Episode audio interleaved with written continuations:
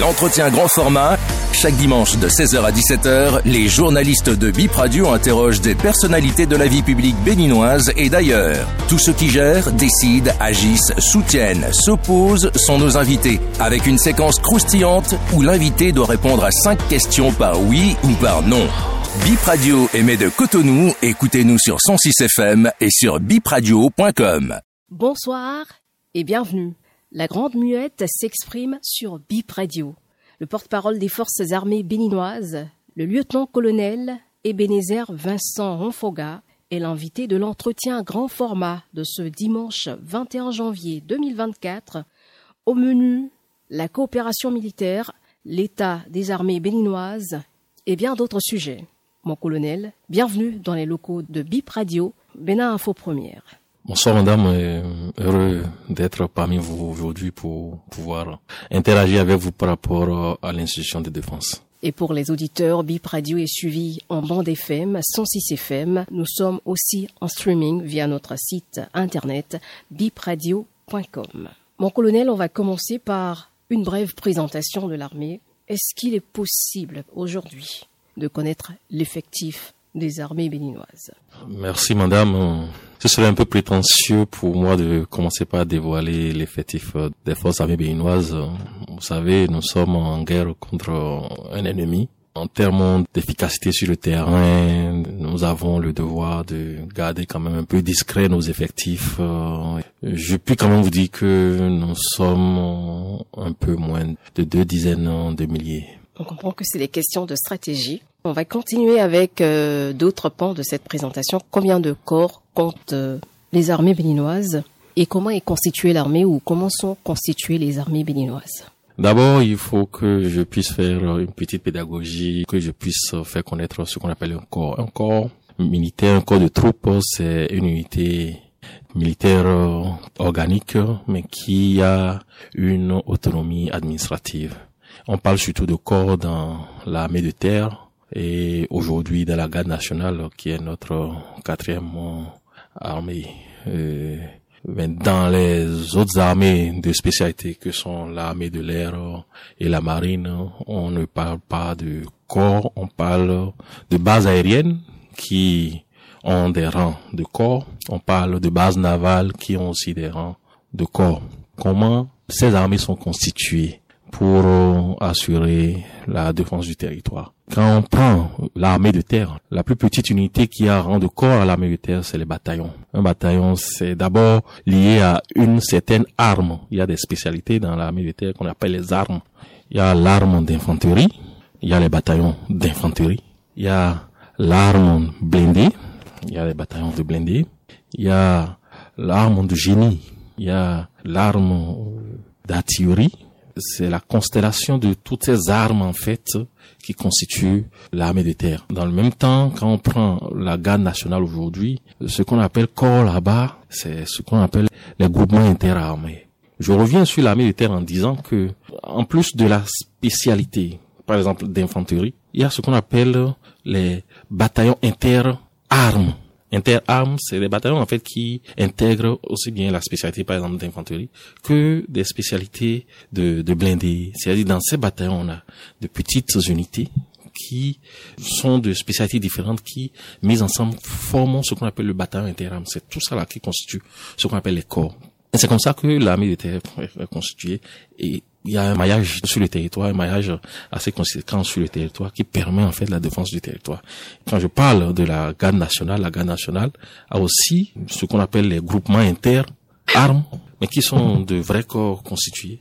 Mais quand on vient à l'armée de l'air, en fait, c'est des bases aériennes qui sont aussi euh, disséminées dans le pays. Et quand on prend la marine, c'est aussi des bases navales qui sont disséminées dans le pays. Et les forces armées béninoises sont constituées de quatre principales armées. Il y a l'armée de terre, oui. Euh, qui est commandé par euh, le général de brigade Issa Abou. Il y a l'armée de l'air, qui est commandée par le colonel Herman Avocan. Il y a la marine nationale, qui est commandée par le capitaine de vaisseau euh, Olatundi. Et il y a la garde nationale, qui est la dernière armée issue des réformes assez pertinentes de, des réformes que notre institution de défense a subi. La garde nationale est commandée par le colonel Amosou François. Et combien de généraux comptent euh, les armées béninoises? C'est assez délicat hein, de commencer par étaler le nombre d'officiers généraux d'une armée sur la place publique, mais bon, euh, on peut dire que nous sommes à un peu moins d'une demi-dizaine. Actuellement? Un peu moins d'une demi-dizaine actuellement. Oui, il y a des généraux qui sont à la retraite. À la retraite. Euh, mais en activité, nous avons un peu moins d'une demi-dizaine. Alors vous êtes revenu sur euh, cette armée, elle a été créée il n'y a pas longtemps, la garde nationale. Pourquoi avoir créé la, la garde nationale et parlez-nous de manière un peu plus détaillée de sa mission. La garde nationale, euh, c'est la dernière armée mise en place et à l'au des réformes de l'autorité politique qui a vu dans la sous-région l'amplification de ce que nous appelons la menace terroriste et l'autorité politique a vu que cette menace était en train de s'amplifier et pourrait venir nous attaquer au Bénin et ça fait partie des raisons qui ont motivé la création de cette armée, une armée d'élite pour lutter fortement contre la menace terroriste. il y a aussi que après le passage de la gendarmerie nationale qui faisait partie de l'institution de défense à l'institution de sécurité intérieure, les forces armées béninoises n'avaient plus trop des unités pouvant au maintien de l'ordre euh, à l'intérieur du, du, pays. Ça fait partie aussi des raisons qui ont fait que on a créé cette armée pour aider la police républicaine à assurer le maintien de l'ordre. Cette armée a été aussi créée pour lutter efficacement contre les menaces contemporaines. Les menaces contemporaines dont je parle, c'est le grand banditisme. Il y a des unités assez constituées de cette nouvelle armée qui permettent de lutter contre le grand banditisme, euh, des tueries de masse euh, qui peuvent exister dans les pays. Euh, il, y a, il y a une unité particulière qui a été mise en place dans ce cadre. Il y a aussi la menace de kidnapping d'autorité ou bien de, de désordre dans une ville. Ces gens de menaces requièrent en fait une certaine technicité tactique de nos forces et c'est pour avoir une force, une unité dédiée et spécialement à ce type de menace que la garde nationale a, a, été créée. Cette nouvelle armée intègre assez de compétences euh, de qualité, hein, de qualité puisque la sélection est très pointue pour y accéder. La sélection est très pointue c'est une armée qui est encore en pleine montée en puissance, mais elle arrive déjà à assurer assez pleinement ses missions, les missions qui lui sont dévolues. Sélection assez pointure, c'est les autres euh, armées qui euh, ont été sélectionnées ou bien qui ont postulé pour être sélectionnées dans, dans cette armée-là. Pour euh, pouvoir cette armée de personnel de grande qualité, il a fallu aller vers les autres armées, faire des sélections dans les autres armées. Et après, il y a les recrutements au cours desquels euh, on fait des sélections assez sérieuses. Et à l'issue de ces recrutements, il y a la formation qui est un peu plus, un peu plus dense euh, que ce qu'on faisait par le passé. Et tout cela concourt à avoir une armée, une nouvelle armée, la garde nationale, une armée d'élite au sein des forces armées béninoises. Vous disiez que la garde nationale s'occupe de pas mal de choses, même si c'est euh, disons une armée d'élite. Est-ce qu'on a une euh, unité spéciale qui s'occupe euh, de la lutte antiterroriste? La lutte antiterroriste est faite par toutes les armées. Je vous confirme qu'elle est faite par toutes les armées. L'armée de terre est au front avec un effectif assez dense et la garde nationale est au front avec un effectif assez dense. L'armée de l'air est aussi au front avec ses vecteurs et son personnel, son personnel aussi bien technicien que servant aux servitudes au sol, et la marine nationale aussi au front hein, euh, avec son personnel. Donc en fait, toutes les armées concourent à la lutte contre le terrorisme. Cependant, il y a un peu moins d'une année, il y a un groupement qui a été créé, le groupement des forces spéciales, le groupement des forces spéciales qui est une unité encore plus d'élite qui est en pleine, pleine montée en puissance. Ce groupement a été créé par l'autorité politique au sein de la garde nationale et ce groupement a pour mission de, de lutter de manière assez efficace contre les menaces contemporaines. Ce groupement, son type de formation, le type de formation de ce groupement est assez sérieux.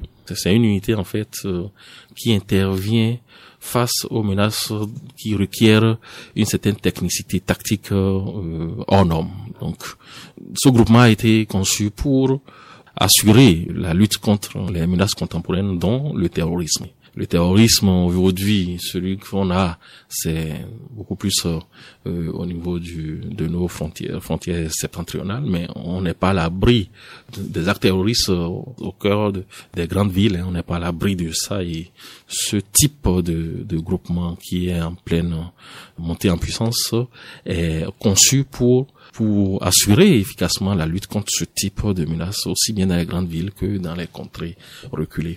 Donc les forces spéciales, euh, par excellence, sont conçues pour euh, assurer la lutte contre le terrorisme et contre les menaces contemporaines dont j'ai parlé.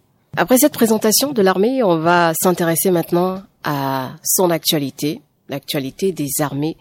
Euh, en une semaine, en 2023, l'armée béninoise a accueilli les patrons des armées de France et de Belgique. Ils sont venus dans le cadre de la coopération militaire. Euh, c'est vrai, mais est-ce que c'est pas aussi pour vous aider à gagner la guerre contre les terroristes dans le Nord? D'abord, je le dis hein, de manière péremptoire, la guerre contre le terrorisme est faite par les forces armées béninoises avec fierté et détermination et elle est assurée pleinement par les forces armées béninoises. Cela dit, il n'y a aucune armée dans le monde qui assure ses missions dans la totale autarcie. Nous nous inspirons des expériences des autres euh, armées, des armées sœurs, pour pouvoir assurer nos missions, des expériences euh, qui résident en euh, le partage euh, de connaissances, la formation de nos troupes au front, des appuis que nous pouvons faire à ces armées. En fait, c'est du gagnant-gagnant.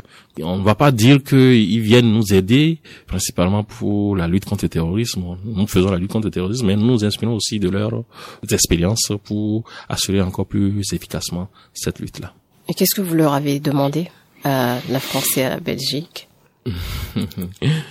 Madame Rachida, je voudrais que vous soyez fiers de votre armée et que vous ne pensiez pas que votre armée a une posture de quémandeuse. Oh, c'est une question de coopération. Euh, on sait que dans la coopération, on s'inspire des autres. Ça fait partie aussi de, de ça. Nous avons besoin de certaines expertises. Ce n'est pas que euh, ces expertises manquent, mais ces expertises sont insuffisantes. Par exemple, avoir un certain nombre de pilotes, euh, avoir euh, un certain nombre euh, d'analystes des informations recueillies sur le terrain. Donc c'est autant de choses dont on a besoin.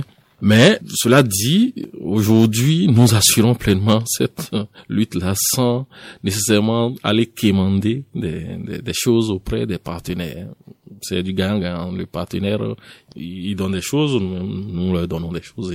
C'est du gagnant-gagnant, c'est du gagnant-gagnant. Ces visites, en fait, rentrent beaucoup plus dans le cadre du renforcement de la coopération entre l'institution de défense béninoise et celle des, deux, armées qui, dont les chefs sont venus. Et évidemment, l'institution de défense béninoise n'a pas de partenaire qu'avec ces deux pays-là. Il y a beaucoup d'autres pays avec lesquels nous tissons des liens de partenariat assez denses.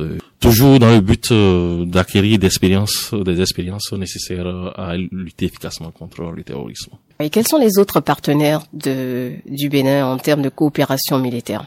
Les autres partenaires, euh, ils sont divers. Hein. Nous avons des partenariats avec beaucoup de pays, tels que d'abord les pays de la sous-région. Hein. Nous avons des partenaires avec les pays de la sous-région et qui nous entourent. Hein. Nous avons des partenariats avec euh, les pays comme euh, la Grande-Bretagne, les États-Unis, l'Allemagne et bien d'autres pays qui euh, peuvent nous aider dans la lutte contre le terrorisme. Les partenariats sont assez diversifiés. En Afrique comme euh, dans le monde. Bien sûr, j'ai dit tout à l'heure que nous avons des partenaires avec euh, les pays de la sous-région. Euh, les partenariats qui nous permettent euh, d'échanger le renseignement, d'échanger le renseignement puisque nous avons un ennemi commun. Et cet ennemi euh, transgresse ce qui est frontière. Hein. Cet ennemi ne sait pas ce qu'on appelle frontière. Donc c'est un ennemi commun et nous avons le devoir pour pouvoir lutter efficacement contre cet ennemi, dans le devoir d'échanger par exemple du renseignement. Donc nous avons des partenariats avec les pays de la sous-région qui sont aussi des pays africains. Et le Rwanda? Le Rwanda, bon, c'est c'est assez curieux qu'on fasse souvent le focus sur le Rwanda. Le Rwanda fait partie de nos partenaires et comme je vous ai dit, nous avons un partenaire, des partenariats diversifiés et le Rwanda fait partie de nos partenaires. Le Rwanda a densifié son outil de défense et on s'inspire de la manière dont ce pays a euh, augmenté ses capacités pour pouvoir augmenter aussi nos capacités.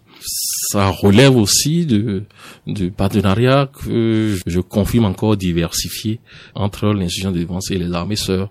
Euh, le Rwanda, je voudrais qu'on ne fasse pas un focus là-dessus parce que c'est un partenaire comme tous les autres partenaires. Parce qu'il y a eu euh, un focus là-dessus il y a quelques mois. Euh, c'est vrai que le porte-parole du gouvernement a dit qu'il n'y aura pas un déploiement au sol, mais on a on a vu naître une forme de coopération en tout cas de manière visible hein, que les autres. C'est pourquoi on, s'y intéresse. Quel type de coopération Quelle est l'évolution de, de cette coopération? Les décisions sont au niveau des politiques, mais d'ores et déjà, je voudrais vous assurer que euh, le type de partenariat qu'on noue avec euh, les armées sœurs, ce n'est pas pour le déploiement des troupes euh, des armées sœurs dans nos pays. Hein. C'est des échanges de, de, de, de compétences, c'est des formations de, nos personnels. Le Rwanda aussi fait partie de, ce type de partenariat. Mais il n'est point question que ces armées déploient leurs troupes sur, sur nos sols, puisque la lutte contre le terrorisme se fait aisément et avec grande fierté par nos vaillants soldats sur le terrain. Toujours au chapitre de coopération, de la coopération militaire, est-ce qu'il existe, lieutenant-colonel, euh, des accords de défense entre le Bénin et la France? Les accords de défense euh, sont un type de d'accord de coopération, mais qui impose euh, la présence et l'intervention du pays avec euh, lequel on signe cet accord sur notre territoire. La présence de ce pays et la possibilité d'intervention de ce pays sur notre territoire. Et avec la France, il n'y a pas cela. Nous avons un type d'accord de coopération qui nous permet, comme je l'ai dit tout à l'heure, d'assurer la formation de nos personnels et cette formation, ça se fait depuis des décennies. Les officiers se sont se font former en France. Il y a des échanges d'officiers entre euh, la France et le Bénin. Il y a des coopérants français au Bénin. Le type d'accord de coopération que nous avons avec la France se limite à ce genre d'accord, mais pas en la présence de troupes françaises et en la possibilité d'intervention des troupes françaises sur notre territoire. Donc un accord de défense qui se résume en ces deux mots, présence et possibilité d'intervention, il n'y en a pas entre le Bénin et la France. Et la présence euh, d'instructeurs français euh, au Bénin, c'est toujours dans le cadre de cette coopération dont vous parlez? Oui, les instructeurs français, on en a besoin pour former nos personnels. Et c'est moins onéreux pour l'institution de défense que d'envoyer, on veut, on veut former par exemple une trentaine de personnes. Quand vous envoyez cette trentaine de personnes vers euh, le pays avec lequel on a ce type d'accord, c'est quand même plus coûteux que ce pays envoie un ou deux instructeurs venir nous former la trentaine de, de personnels ici. Donc, oui, de temps en temps, il y a ce que nous appelons les détachements d'instruction opérationnelle qui arrivent au Bénin. Et ces détachements sont constitués de deux ou trois instructeurs pour donner la formation qu'il faut à nos personnels sur le terrain. Ça, ça rentre en ligne de compte des accords de coopération que nous avons avec avec la France et avec bien d'autres pays. Ce n'est pas que la France qui nous fait ces genres de formation. Il y a la Belgique, il y a les États-Unis, il y a beaucoup d'autres pays dont les instructeurs viennent au Bénin pour nous livrer les formations. Ces instructeurs, c'est normal qu'ils soient avec nous. Nous avons trouvé qu'il y a une plus-value à les avoir ici que de les avoir dans leur pays en envoyant nos personnels à former là-bas. Et est-ce que vous croyez avoir définitivement mis fin aux suspicions de supposée présence d'une base militaire française au Bénin avec les déclarations du général Burkhardt et, du général Baguidi devant la presse le 9 décembre dernier? Je pense que les deux autorités des institutions de France ont été assez claires le 9 décembre 2023 face à cette question une base militaire, ce n'est pas une aiguille euh, qui peut se perdre dans une boîte de foin. C'est du physique, hein, c'est du physique. Ça doit pouvoir se voir. L'armée française n'en a pas émis la demande. Nous non plus, on n'a pas émis la demande que il y a une base militaire française au Bénin. Et j'ai dit tout à l'heure que nous n'avons pas d'accord de défense dont les déclinaisons sont euh, la présence sur le territoire, donc euh, la présence physique et la possibilité d'intervention. il n'y a pas de base militaire française au Bénin, mais ne peut pas régenter la manière de réfléchir des incrédules hein, de la de la parole publique, la parole des autorités. Aujourd'hui, tout le monde euh, prête flanc à la vague euh, panafricaniste au point de pourfendre tout ce qui est parole publique, parole des autorités. ces autorités ont été assez claires. Nous ne pouvons pas refuser à des gens de continuer de penser ce, ce, ce qu'ils veulent. Mais les autorités ont quand même assez été clairs, ont été assez clairs. Et je voudrais que, une fois pour de bon, on puisse évacuer cette question. Je le dis de manière encore plus péremptoire ici, il n'y a pas de base militaire française au Bénin. Est-ce que c'est pas en amont votre absence de communication euh, qui est à l'origine de, de, ce genre de, de suspicion? Absence de communication. S'il y avait absence de communication, je ne serais pas ici. En amont. Je suis aussi convaincu que depuis notre colloque international que nous avons organisé il y a un peu moins d'une année, et colloque international sur la communication des armées dans la lutte contre le terrorisme. Depuis ce colloque, nous avons fait une inflexion euh, de notre politique de communication et c'est cette politique, cette inflexion qui nous permet de dire à la population ce que nous faisons. Mais on a beau communiquer, comme j'ai dit tout à les incrédules de la parole publics vont rester incrédules hein, et on peut pas leur refuser de ne pas croire en ce qu'on dit malgré notre niveau de communication. Et l'autre chose, c'est c'est pas parce que nous avons fait une inflexion dans notre politique de communication que nous avons la prétention d'être tout le temps sur la place publique. On n'est pas non plus dans la communication triomphaliste. On ne peut pas se, se mettre à tout va à parler sur la place publique. Il y a quand même un certain niveau de réserve que nous devons avoir pour la réussite de nos opérations. On vous appelle d'ailleurs la grande muette à cause de ça. Est-ce que tout est secret défense au niveau de l'armée? L'institution de défense, euh, c'est un des maillons des, institutions de la République et cette institution est soutenue euh, par euh, l'argent du contribuable. Donc, tout ce que nous faisons dans l'institution de défense, nous avons le devoir de rendre compte aux contribuables. Et c'est à l'aune de cette disposition que, de temps en temps, nous nous retrouvons face à la presse pour dire un peu ce que nous faisons. Mais cela dit, il n'y a rien de secret. Il n'y a rien de secret. Vous ne cachez rien non, on ne vous cache rien.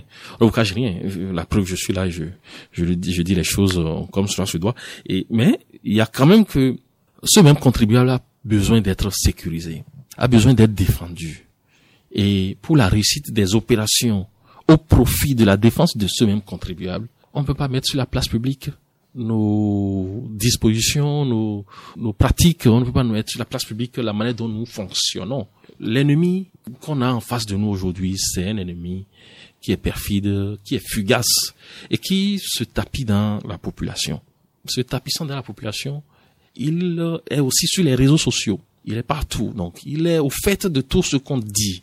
Si nous devons mener des opérations euh, de grande valeur sécuritaire sur euh, cet ennemi et que on se retrouve à dévoiler cela sur la place publique, c'est que nous allons faillir à notre devoir, devoir d'assurer la sécurité et de, de, la sécurité des populations et de défendre le territoire. Donc, on ne peut pas livrer certaines informations sur la place publique, ça c'est sûr. Cela dit, on ne cache rien à la population non plus. Mais comment arrivez-vous à délimiter la frontière entre ne pas tout dévoiler, mais aussi euh, servir la population euh, euh, dans son droit de son droit à l'information. Oui, quoique tenu cette limite, nous on fait la grande démarcation entre la réussite de nos opérations et l'information à livrer à la population.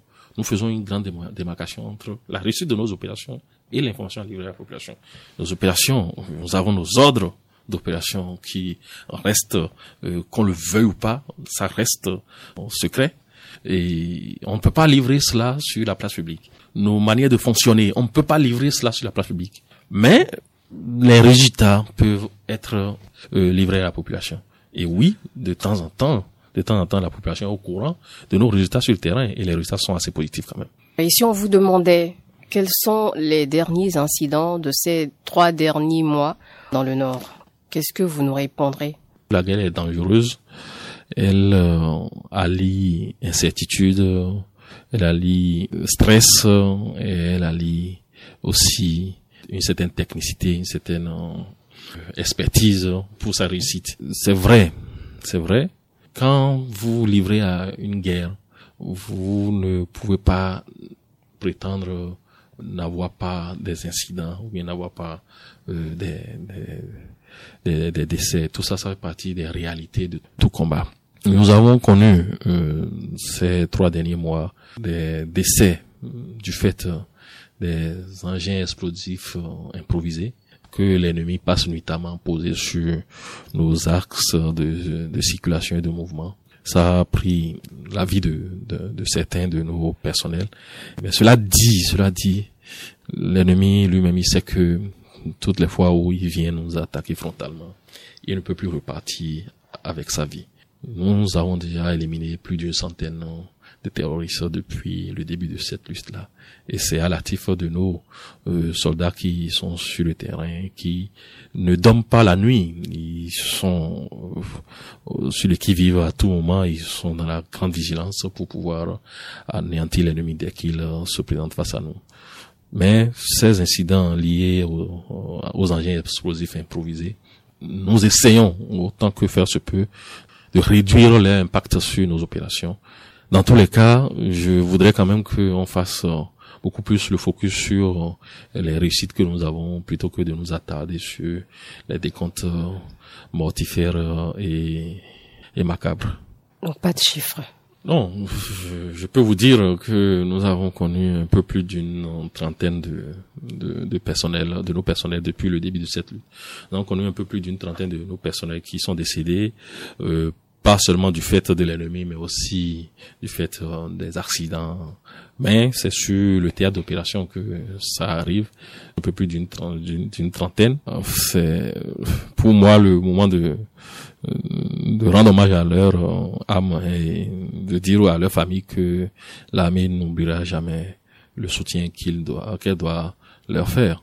Mais l'ennemi, de son côté, c'est, le décompte est assez, assez énorme quand même. Vous avez parlé d'une centaine. Un peu plus d'une centaine. Alors, le lieutenant-colonel, un groupe d'experts a signalé dans son dernier rapport que c'est au Bénin qu'il y a eu euh, le plus d'attaques. Votre réaction? Face à cette question, Madame la journaliste, euh, j'ai un air un peu amusé de ceux-là qui se privent à l'espère, mais qui sont consommateurs de des intoxications sur les réseaux sociaux. Plutôt que d'être experts, euh, d'être véritables experts, ils sont plutôt consommateurs des intoxications. En fait, moi, je ne leur donne pas le crédit plus que le, le vieux du village qui est sous la palabre avec euh, sa dame Jeanne de la boisson locale euh, en train de papoter. Ils sont beaucoup plus consommateurs des intoxications sur les réseaux sociaux Sinon, de vous à moi, est-ce que vous pensez vraiment que euh, le Bénin est le pays qui connaît le plus grand nombre d'incidents? Non, quand même. Non, c'est c'est c'est bien une vacuité ce qu'ils ont dit. C'est vrai que euh, on n'est pas au courant de tout de tous les incidents. Est-ce qu'aujourd'hui on sait combien de fois le, le Bénin a été attaqué dans le nord? Toutes les attaques euh, qui ont été faites euh, ont été matées avec euh, la plus grande efficacité. Je voudrais vous dire quand même que dans la nuit du 1er au 2 janvier, nous avons éliminé une demi-dizaine de terroristes dans une action offensive de nos hommes, de nos hommes. Donc la lutte est faite avec grande efficacité sur le terrain. ça fait combien de, de temps déjà? Nous avons connu les premiers incidents le 1er décembre 2021. Et là, nous sommes un peu plus de deux ans de cette lutte contre le terrorisme. Et les familles des victimes, est-ce qu'il y a eu, il y a eu un geste à leur égard? Oui, l'armée ne manque pas de donner les, le soutien qu'il faut à ces familles. Et ce qui va renforcer ce soutien, c'est le décret qui a fixé les modalités d'application des aides au personnel militaire déployé en mission et à leur endroit. Ce décret a été signé le 20 décembre passé. Ce décret va renforcer le soutien que l'armée l'armée donne à ces familles-là. C'est déjà effectif sur le terrain. Donc le décret vient d'être signé, mais avant cela, l'armée ne manquait pas de soutenir les familles. Avant cela, l'armée ne manquait pas de soutenir les familles, mais le décret vient renforcer, comme je l'ai dit, le soutien que l'armée avait déjà envers les familles. En quoi faisant? On va pas étaler cela ici. Les familles sont enregistrées et sont soutenues régulièrement. Automatiquement. Bien sûr. Nous fermons ce chapitre pour en ouvrir un autre.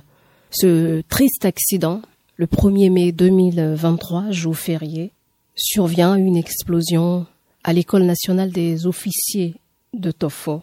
Aujourd'hui, où en sommes-nous dans les enquêtes?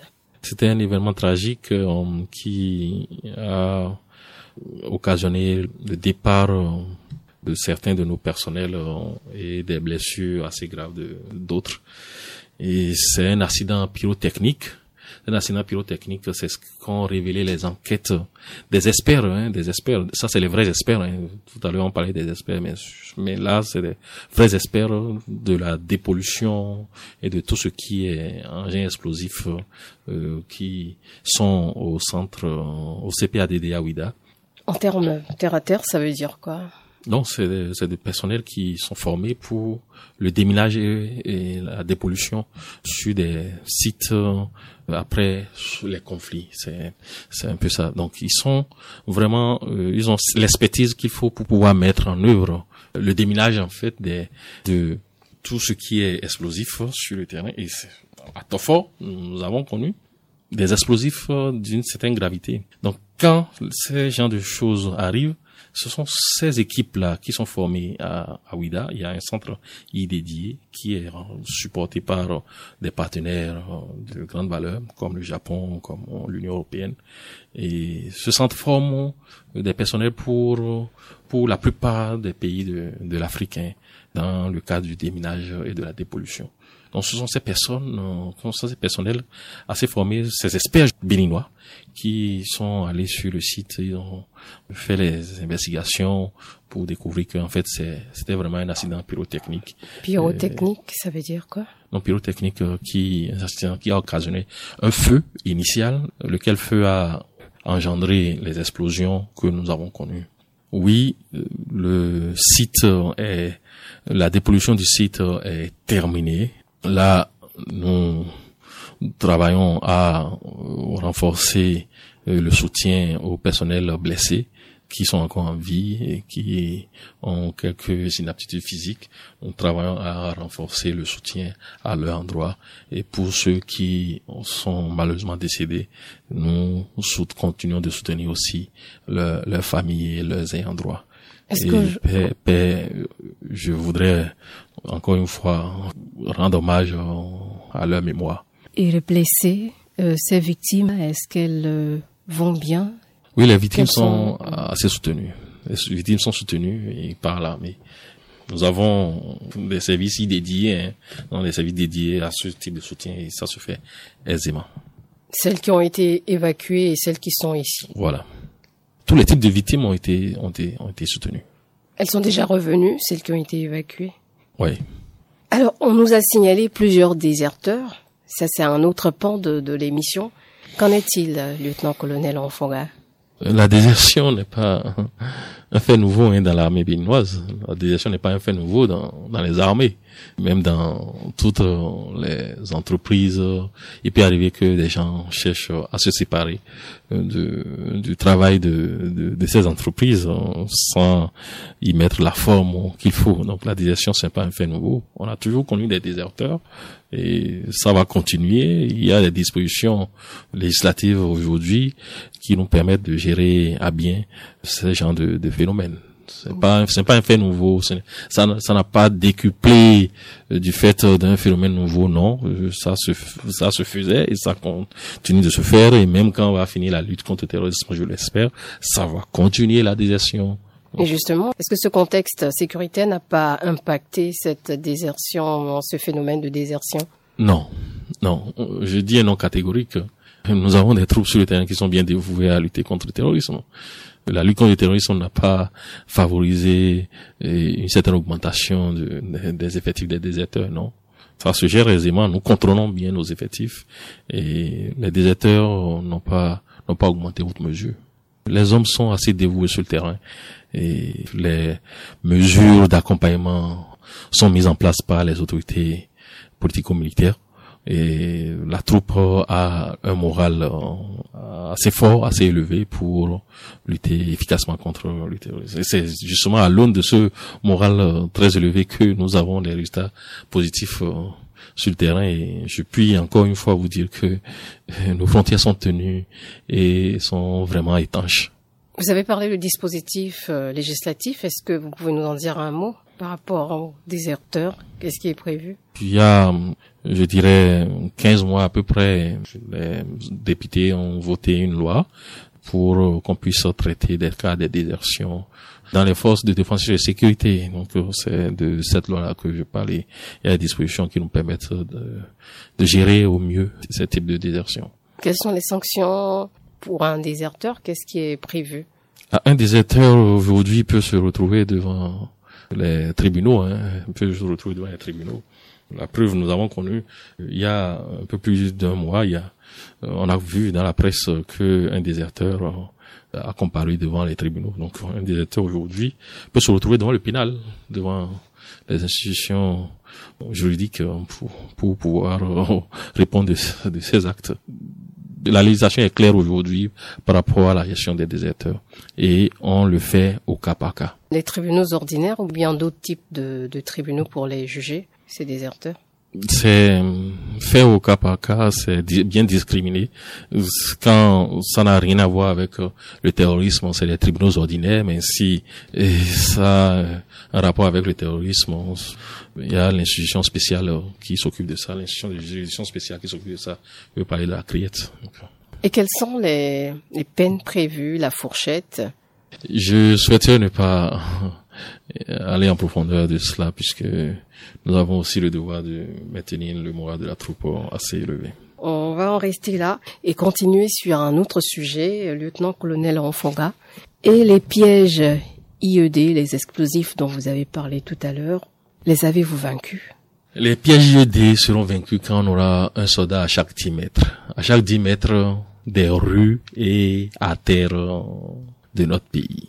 Oh, c'est impossible ça, c'est impossible.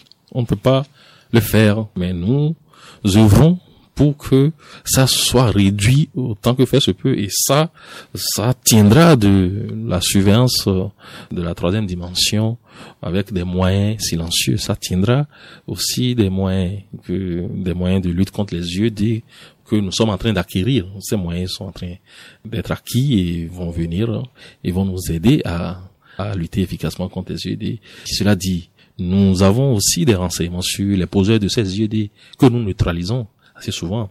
Nous avons connu un incident avec IED à Bakumaka. À Bakumaka, ça c'est dans Karimama au nord, au nord-ouest de Karimama. C'est dans la pointe nord de notre pays. Et c'est pratiquement le dernier village hein, qu'on voit avant de voir euh, le Niger. Et nous avons connu un incident IED tout dernièrement mais les poseurs de UED, nous les avons déjà neutralisés. Et on a déjà neutralisé les poseurs de UED. Le dernier a été neutralisé avant-hier. Nous pensons aussi que la lutte contre les UED tient de, du renseignement, du renseignement, et tient de, et de ce renseignement, nous, allons à la source de, de ces UED. La source, justement, ce sont ces poseurs là, là et qu'on arrive à mettre hors d'état de nuit. Et ça se fait régulièrement. Quand on, va continuer de faire ça et que les moyens matériels euh, vont venir, ça, ça nous serait tardé d'ailleurs, euh, puisque les commandes ont été faites. Euh, quand les moyens matériels vont venir, on aura encore une plus grande efficacité dans cette lutte contre les UED. Mais il n'y a pas de pays qui soit à l'abri des UED même les grands pays sont souvent sujets à ce type de menaces. Et donc, euh, loin de moi la prétention de vouloir justifier qu'on soit tout le temps attaqué par les UD, jamais. Nous sommes en train d'adresser cela euh, sérieusement. Mais ça reste une menace qu'on aura de difficultés à cerner à 100%. Quel est le rapport de force aujourd'hui sur le terrain? Ah, ça, c'est une question que je n'aurais pas souhaité avoir puisque on peut pas parler de rapport de force entre des légumes, des légumes et une armée régulière bien installée. Non, c'est, on ne peut pas parler de rapport de force. Les légumes dont je parle, en fait, c'est des terroristes. Ce sont des légumes, ce sont des, des gens qui, parfois enfin, il y en a même qui sont venus se livrer à nous, euh, parce que tellement on a, on les a coincés, on a source d'approvisionnement, de vivre, et ont été démantelés, les réseaux ont été démantelés, au point où tellement ils ont faim qu'ils viennent se, se livrer à nous. Donc ce sont des légumes, c'est pas une armée. On parle de rapport de force quand il y a deux armées qui s'affrontent, en fait. C'est pas une armée qu'on a en face de nous. C'est des, c'est, il y a rien en face, en fait. Il y a rien en face. C'est vrai, ils ont des méthodes de fonctionnement qui peuvent créer la psychose. Oui, ça nous fait perdre des hommes, ça nous fait perdre euh, des vies. Ils ont des méthodes de fonctionnement qui peuvent créer la psychose. C'est ça le principe de fonctionnement de, de la guerre asymétrique. La guerre asymétrique, il n'y a pas de rapport de force à évaluer dans une guerre asymétrique. La guerre asymétrique, c'est une seule personne euh, avec euh, une arme peut créer la psychose dans tout Cotonou. C'est ça la guerre asymétrique. Il n'y a pas une armée en face pour qu'on puisse parler de rapport de force. Donc, je souhaiterais qu'on dise, qu'on ne parle pas de rapport de force, euh, de rapport de force sur le terrain. Il n'y a rien en face de nous. Mais on est bien malheureux d'apprendre euh, qu'il y a eu attaque par-ci. Il y a quand même quelque chose. C'est un phénomène. Vous avez dit qu'on enregistre, ça fait deux ans, donc on peut pas dire qu'il y a rien en face. On comprend un peu votre morale, votre patriotisme. D'abord, le rapport de force, c'est quelque chose qui se définit en comparant les effectifs, en comparant le type de matériel, en comparant le moral de, des hommes. Mais en face de nous, il y a, y a rien. Mais ils sont, ils, sont peut-être invisibles. Oui, donc ils utilisent des méthodes perfides pour pouvoir nous attaquer. Mais euh, toutes les fois où ils viennent, euh, ils ne repartent plus. C'est en fait ça la réalité. Toutes les fois où deux ou trois gus euh, viennent nous attaquer, ils ne repartent plus. Et c'est ça le credo en fait du chef d'état-major général. Il a bien dit le 16 janvier dernier. Nous nous battons pour que tout ennemi qui vient nous attaquer ne puisse plus repartir. Et c'est ce qu'on fait sur le terrain. Il n'y a pas de rapport de force à évaluer. Alors, les 5000 personnes à, recruter, où en est ce recrutement de militaires au sein des, des effectifs euh, de l'armée béninoise?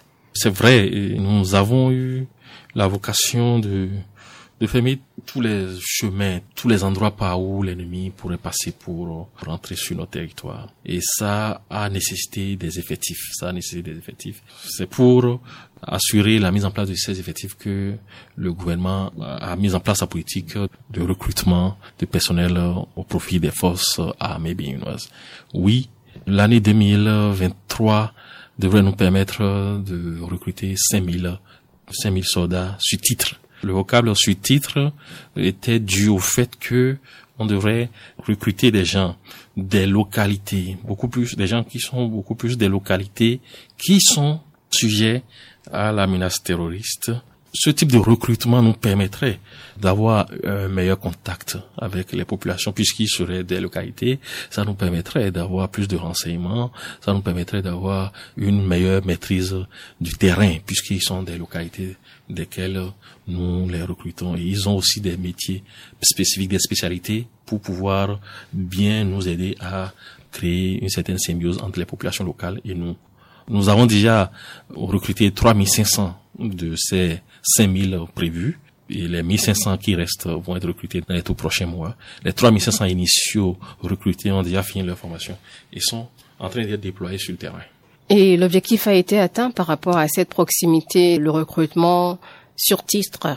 L'objectif euh, est en train d'être atteint puisque, euh, à vrai dire, on ne pourra dire que l'objectif est totalement atteint que quand ceux-là seront totalement déployés sur terrain et avec euh, un temps d'adaptation pour bien évaluer leur impact sur nos opérations. Ils sont en train d'être déployés actuellement. Mais nous sommes déjà heureux d'avoir assuré ce type de recrutement et de leur avoir donné la formation qu'il faut. Et nous espérons avoir les objectifs euh, atteints à 100% dans les tout prochains jours. Est-ce que vous avez eu de la matière au moment du recrutement dans ces zones Bien sûr, nous avons... titre. Les gens ont répondu comme il fallait. Bien sûr, bien sûr. Nous avons eu de la matière et il y a eu des effectifs. On a dû faire une sélection assez pointue pour pouvoir assurer ce type de recrutement. Et les 3500 sont vraiment dans notre troupe actuellement. Et ils sont formés pour, pour quelle mission? Non, ils sont formés pour d'abord densifier nos effectifs euh, dans les espaces euh, sujets à la menace terroriste et pour lutter efficacement contre ce phénomène. Dans la lutte efficace contre ce phénomène, nous avons besoin de renseignements. Ce sont des localités qui sont sujettes à la menace. Le contact entre eux et la population devrait être plus fluide et cela nous permettrait d'avoir plus de renseignements. Et c'est ce renseignement qui nous permettrait d'anticiper sur la menace et d'être proactif par rapport à la lutte contre le terrorisme. Mais est-ce qu'il y a eu des recrues provenant des zones euh, qui sont pas sujettes à ces attaques? Oui, mais ces, ces recrues sont marginales par rapport à l'effectif global. Alors les dix dernières minutes, les dernières minutes de cette émission d'entretien grand format sont réservées ou consacrées à notre rubrique le oui non, euh, lieutenant-colonel, je vous explique un peu le concept. Euh, pendant ces, ces, minutes, on vous pose une demi-dizaine de, de, questions environ, euh, auxquelles vous répondez par oui ou par non. Et après cette euh, série de questions et de réponses, vous avez l'occasion de d'expliquer, de justifier vos oui ou vos non. C'est le concept de cette rubrique. Est-ce que vous êtes prêt pour y aller? Oui, je suis prêt. Première question, lieutenant-colonel Ronfoga, est-ce que l'armée béninoise est loyale? Oui, l'armée béninoise est loyale. Deuxième question, est-ce que l'armée du Bénin a les moyens de faire face au terrorisme? Oui, l'armée béninoise a les moyens pour faire face au terrorisme. On va continuer avec la troisième. Est-ce que le général Fructueux Baguidi est un bon chef? Oui, le général Fructueux Baguidi est un bon chef. On va finir avec cette question. Lieutenant-colonel, est-ce que les femmes sont vraiment représentées dans la hiérarchie militaire? Oui et non. C'est une réponse euh, entre deux, on la prend comme ça. On va passer maintenant aux justifications de ces réponses. Donc pour la première question, vous avez dit oui. Et la question c'est, est-ce que l'armée béninoise est loyale? L'armée béninoise a des missions que lui a imposé la Constitution. C'est la défense du territoire des institutions républicaines. Nous engageons dans cela sans réserve. Cela témoigne de la loyauté que nous avons par rapport à la République. Oui, l'armée béninoise est loyale. Deuxième question, vous avez répondu aussi oui est-ce que l'armée a les moyens de faire face au terrorisme? Oui, l'armée a les moyens de faire face au terrorisme. La preuve aujourd'hui, les frontières sont tenues. Les frontières sont tenues et totalement étanches. Cela dit, il faut qu'on ait encore plus de moyens pour une meilleure efficacité. Mais actuellement, ce qui ont fait le bilan de notre action contre le terrorisme, nous l'assurons pleinement avec les moyens que nous avons et ça se fait avec de très bons résultats sur le terrain. C'est pour cela que je dis oui, l'armée a les moyens pour lutter contre le terrorisme. Il faudra quand même continuer le renforcement des capacités matérielles. Dans la suite de cette question, de ces questions, la troisième, le général Fructueux Baguidi est-il un bon patron? Et sur cette question, vous avez répondu oui. D'abord, on ne confie pas une institution de défense à quelqu'un qui n'est pas bon. Ça, c'est c'est clair. J'ai la chair de poule en fait quand je parle du personnage.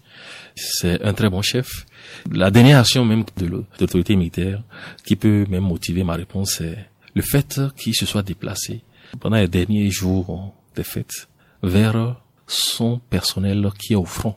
Il a passé les derniers jours de l'année 2023 avec la troupe au front. Et il a pris langue avec la troupe.